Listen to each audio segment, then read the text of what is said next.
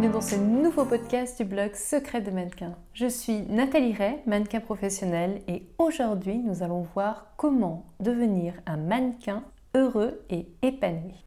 Anorexie, drogue, harcèlement moral et sexuel, le métier de mannequin comporte une grosse part d'ombre. Tous les mannequins sont-ils condamnés à vivre cela? Peut-on avoir une carrière saine et heureuse en tant que mannequin?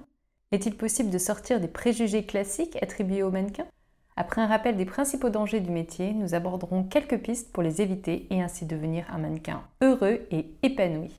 Premier danger, l'anorexie.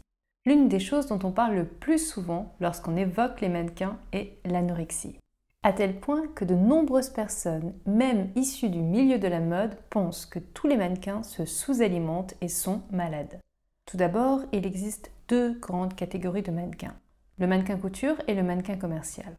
Contrairement aux mannequins commerciaux, les mannequins couture reçoivent une énorme pression sur leur poids. En l'espace de quelques semaines, leur agence va leur demander de perdre plusieurs centimètres de tour de hanche, de tour de taille, etc. Pour atteindre les mensurations indiquées, et avoir ainsi une chance de travailler, les mannequins couture vont donc se lancer dans des régimes extrêmes sans réaliser le moins du monde ce dans quoi ils s'engagent réellement. C'est le cas par exemple de l'ex-top modèle Victoire Masson d'Auxerre, qui a affirmé dans l'émission Mille et une vies avoir dû perdre 3 cm de tour de hanche en quelques semaines. Sauf qu'elle ne se doutait pas que perdre 3 cm voulait en réalité dire perdre 10 kg. Le monde de la mode va encourager ces jeunes personnes à être toujours plus maigres et à se sous-alimenter.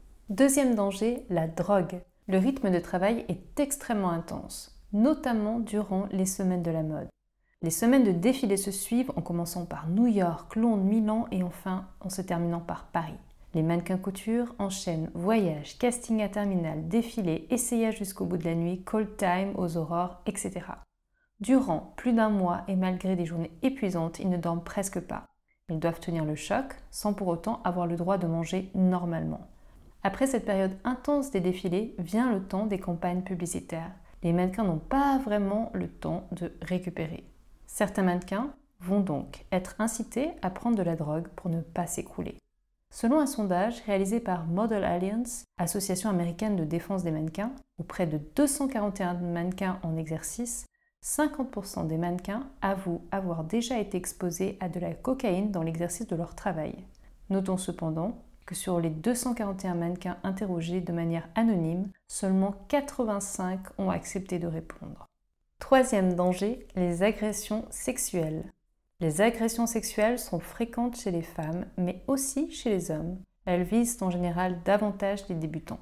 Toujours selon Model Alliance, 30% des mannequins avouent avoir été victimes d'agressions sexuelles. Cependant, ces chiffres pourraient être encore plus élevés, car beaucoup de mannequins gardent le silence par peur de ne plus pouvoir travailler. Quatrième danger, la déshumanisation. Lorsque vous êtes mannequin, vous aurez rarement l'impression d'être un être vivant. Qui vous êtes importe peu.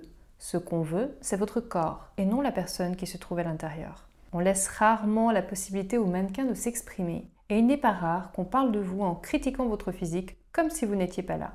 Vous entendrez très régulièrement que vous êtes trop grand ou trop grande, trop gros ou trop grosse, trop maigre, trop petit ou trop petite. Et il faut être prêt ou prête à supporter de telles réflexions en permanence. Cela peut paraître surprenant pour les personnes extérieures au milieu, mais beaucoup de mannequins sont en réalité très complexés par leur physique. En effet, à force d'entendre à longueur de journée des critiques beaucoup d'entre eux développent de véritables complexes ou traumatismes. Ils auront la sensation de ne pas être assez bien pour l'industrie et pour certains, une phase d'autodestruction s'enclenchera. D'autre part, peu de personnes se mettront à votre place et feront preuve d'empathie à votre égard. Vous aurez donc rarement l'impression d'être compris et considéré à votre juste valeur. Cinquième danger, la solitude. Les mannequins se sentent souvent incompris et très seuls. Les parents et amis comprennent rarement ce qu'ils ressentent et auront parfois tendance à minimiser les souffrances. Seule une personne ayant évolué dans le milieu est en mesure de comprendre ce que les mannequins ressentent. Or, il est difficile de faire confiance dans ce métier, car la compétition est rude et beaucoup de mannequins n'osent pas faire confiance à leurs collègues. Ils ont aussi peur de parler en cas d'agression sexuelle, par exemple, car ils savent par avance que les agences se rangeront rarement de leur côté. N'ayant pu trouver une oreille aidante et attentive, beaucoup trop de mannequins se retrouvent seuls et isolés et donc extrêmement vulnérables. Sixième danger, les autres formes de stress. À tous ces dangers déjà évoqués s'ajoutent les périodes très creuses qui succèdent à des périodes très intenses. Durant ces périodes, les mannequins peuvent se sentir déboussolés. En effet, les offres sont rares et cela peut être une grande source de stress et d'anxiété, surtout s'ils n'ont pas mis d'argent de côté. Instagram constitue également une forme de stress. Depuis plusieurs années, les mannequins sont tenus d'avoir un compte Instagram. De ce compte Instagram va dépendre une partie de leur futur contrat. La tentation est grande de se comparer à ses collègues et cette comparaison crée une certaine souffrance. En effet, selon une étude britannique publiée par la Société royale de la santé publique, RSPH, Instagram est le réseau social qui remporte la palme de l'autodépréciation. Voyons à présent comment passer de l'ombre à la lumière. Premièrement, la santé du corps. Mannequin couture versus mannequin commercial. À moins que vous ayez naturellement une ossature extrêmement maigre, ce qui est possible mais rare, il vous faudra vous mettre au régime si vous souhaitez devenir mannequin couture. Et ce régime n'est pas sans risque pour votre santé physique et mentale. Une carrière de mannequin commercial, quant à elle, vous permettra de bénéficier de toutes les qualités qu'offre le métier de mannequin, sans pour autant devoir faire un régime dangereux. De plus, si vous commencez une carrière de mannequin commercial, vous n'avez pas besoin de vous installer à Paris de nombreuses agences sont situées en province.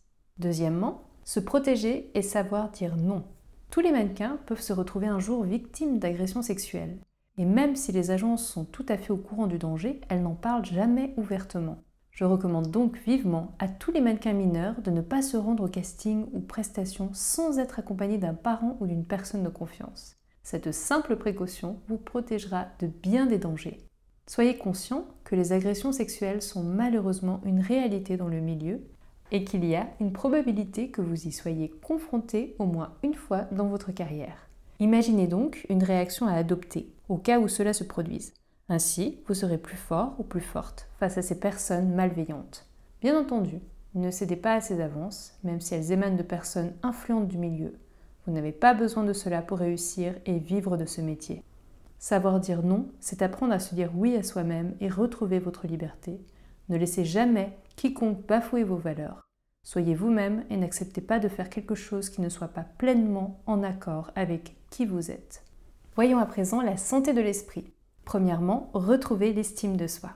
Pour faire face à cette déshumanisation que l'on vit lorsque l'on est mannequin, retrouver l'estime de soi est fondamental. Cela vous évitera que des pensées néfastes vous détruisent peu à peu. Et dans la mode, ceci s'avère plus que nécessaire, car les critiques fusent sur quelque chose que vous ne pouvez pas modifier, à savoir votre physique. Il est essentiel que vous deveniez conscient ou consciente, si ce n'est pas déjà le cas, de la valeur immense que vous représentez. Et ce, même si les choses les plus terribles ont pu être dites sur vous ou commises contre vous. Chaque personne est digne d'amour et de respect. Deuxièmement, la solidarité. De très belles initiatives solidaires fleurissent chez les mannequins. C'est le cas par exemple de la plateforme Mask, créée par Hélène Leduc, qui permet aux mannequins d'être écoutés et conseillés gratuitement. L'ancien top modèle Charlotte Di Calypso a elle aussi créé une plateforme appelée Chali pour aider les mannequins à gérer leurs dépenses à l'étranger et ainsi éviter une source de stress pour les mannequins couture ou commerciaux qui voyagent beaucoup. De plus, des groupes destinés à défendre les droits des mannequins se forment aussi, à l'image de Model Alliance aux États-Unis, qui dénonce les abus et permet à l'industrie de la mode d'évoluer peu à peu. Troisièmement, devenir plus zen. Soyez organisé, anticipez les périodes plus calmes en mettant toujours de l'argent de côté et en économisant afin de peut-être investir un jour dans un bien immobilier. La vie est pleine de surprises et il est important de bien gérer votre capital dès le début, car vous ne savez pas combien de temps vous serez mannequin. Tout peut s'arrêter dans 6 mois ou dans 20 ans.